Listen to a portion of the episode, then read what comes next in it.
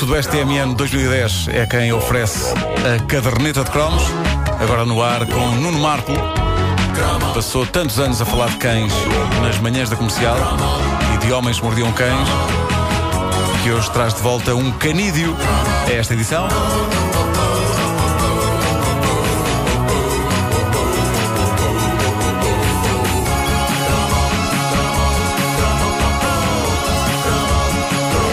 Já aqui por várias vezes chegámos a uma conclusão sobre o nosso crescimento. Nós fomos eh, violentamente sovados, em termos psicológicos, com o maior número de desgraças e de momentos emocionalmente arrasadores que a história da humanidade já conheceu. Tudo se concentrou na nossa infância. As desgraças de Marco e Heidi, a morte de Chanquete no Verão Azul, para citar apenas alguns entre muitos exemplos. A cultura popular proporcionou-nos uma infância duríssima, mesmo que em casa tivéssemos infâncias normais. Não devia ser nada fácil para quem teve infâncias mais tramadas, um petisco que ligasse a televisão para desanuviar, acabava por ficar mais deprimido ou então aliviado por encontrar criaturas com vidas piores do que a sua, como a Candy Candy. Candy Candy, porque a Candy era o apelido dela. Era, o primeiro nome era Candy e o apelido era Candy. Era, e, Era um- Can- e- e tinha um frigorífico Candy. Era Candy de Candy, com frigorífico Candy. Era- não, não sabia, não, sabia não, não, não conseguia fixar a, marca do frigorífico. Candy, Candy, Candy, Candy. Quando lhe perguntaram como é que te queres chamar, ela respondeu: já escolhi a Candy. É boa, boa. E a verdade é E agora que já temos esta eh, bola gigantesca, já podemos avançar. Ainda existem. Ainda existem, acho que sim. Eu acho que sim. As camisolas do Liverpool.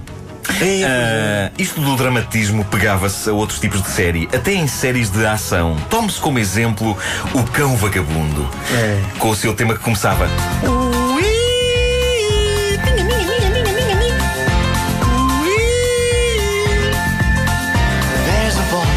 Há uma voz. Ah, Eu, fiz uma tradução da letra. Uma tradução. Há uma voz que me chama sempre ao fundo da estrada onde sempre estarei. Em cada paragem que faço, faço um novo amigo. Não posso demorar, tenho de virar costas e ir-me embora outra vez. Talvez amanhã eu tente assentar, até chegar o amanhã, continuarei a andar. Até rima em português e tudo. Só isso já era dramático. pá. Era, era. Não havia um episódio desta lendária série televisiva canadiana em que eu não ficasse com um nó na garganta e a voz embargada. Só esta canção já era arrasadora. Talvez amanhã eu tente assentar, até chegar ao amanhã eu continuarei a caminhar. O tema era, portanto, cantado pelo cão, o que prova como ele era um cão muito mais talentoso e completo como artista do que muito artista humano. Ah, o conceito de O Cão Vagabundo, uma série que abrilhantava às horas de almoço de fim de semana, não me recordo agora se ao sábado ou ao domingo, mas tenho um feeling que era ao sábado, não sei porquê. Mas era, era um conceito muito simples. Basicamente, o cão ia pelo Canadá fora, de terra em terra, a lugares onde estava a acontecer sarilho. E qual Michael Knight sem carro, qual Michael Knight de quatro patas, capaz de cheirar a genitália do seu semelhante, qual Michael Knight capaz de urinar e defecar em via pública, ele salvava quem estivesse em apuros. Era o maior o cão, era o maior. Mas agora que penso nisso, a última comparação com Michael Knight não foi correta, porque hoje em dia o David Hasselhoff é de facto capaz de urinar e de ficar em via pública. Não precisando de ser cão para fazer isso, basta lhe estar com os copos, que é uma coisa que hoje em dia lhe acontece com bastante frequência. Hoje é que lhe dava jeito o piloto automático do kit para levar para casa. Não leva-me para casa, Kit. Bom, as aventuras do cão vagabundo eram trepidantes e o cão era, no que toca a atores cães, um excelente ator. E era também um sex symbol. Se a Lassie era Angelina Jolie, o cão vagabundo era o Brad Pitt, do mundo canino. Uma coisa acertada de fazer teria sido cruzar os dois.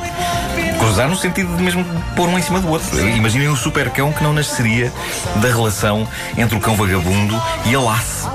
Bom, onde. Era laço vagabunda. Era, era uma laço vagabunda, pois era. Ah, onde, onde o cão vagabundo dilacerava os corações era no final de cada episódio. Epá. A estrutura daquilo era sempre a mesma, mas todos nós guardávamos uma secreta esperança de que desta vez fosse diferente. O cão chegava, já agora, para quem não se lembra, o nome do cão era London. Não na série, mas era, era o nome do ator, London, aparecia. Lembram-se? É verdade, London. Starring London. Starring London as the littlest hobo. Ah, ele chegava e enfrentava os maus, não é? Era incrível como génios do mal, pessoas extremamente cruéis, eram vencidas por um simples cão, mas essa era a mística do cão vagabundo. E no fim dos episódios, o cão, qual o Luke dos canídeos, virava costas e caminhava estrada fora em busca de uma nova injustiça, de um novo crime para resolver. Mas havia sempre um pormenor dilacerante: é que Da parte das pessoas que ele salvava, havia sempre a vontade de que o cão ficasse com eles. Geralmente eram famílias com crianças que queriam adotar o doce pastor alemão depois dele as salvar dos vilões como agradecimento. Mas o cão vagabundo nunca ficava. Ia-se embora, porque era essa a sua missão. Mas o pormenor realmente pungente é que de todas as vezes que ele se ia embora, antes de desaparecer estrada fora, o cão virava a cabecita Pois para era, trás. pois era. Virava a cabecita para trás uma última vez, como que, como que se questionando.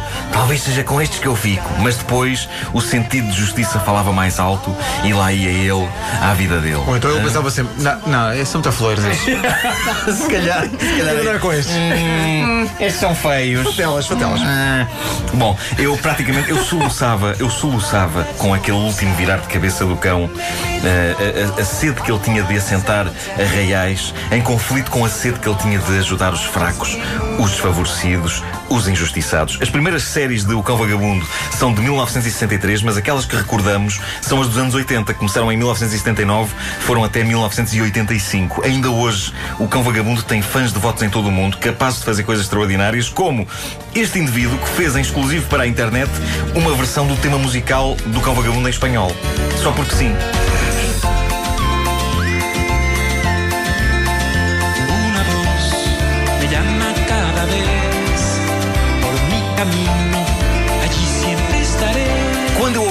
Eu julguei inicialmente que isto era o tema musical da série na dublagem espanhola e eu estava pronto para invejar os espanhóis por terem a sua própria versão do tema do Cão Vagabundo.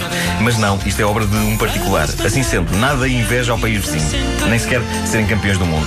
Em tempos invejei o corte inglês, mas agora temos cá disso, por isso está tudo bem. Está tudo É, bem. é o El Perro Vagabundo. El perro vagabundo, sim. Oi. El perro vagabundo. Pierro. É Pierro. É Pierro, não? Olá, Pierro. Em espanhol tem que ter Eu, isto. eu estou, inglês, Shakespeare. eu, estou, eu estou abismado pelo facto de tu saberes que a Espanha é campeão do mundo. Por isso, estás um feliz. Eu vi o jogo e tudo. Aos bocadinhos.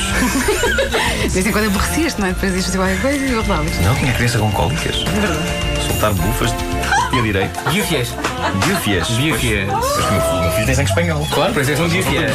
Então teria aqui. Solta biofias. A caderneta de cromos é uma oferta do Sudoeste MN 2010.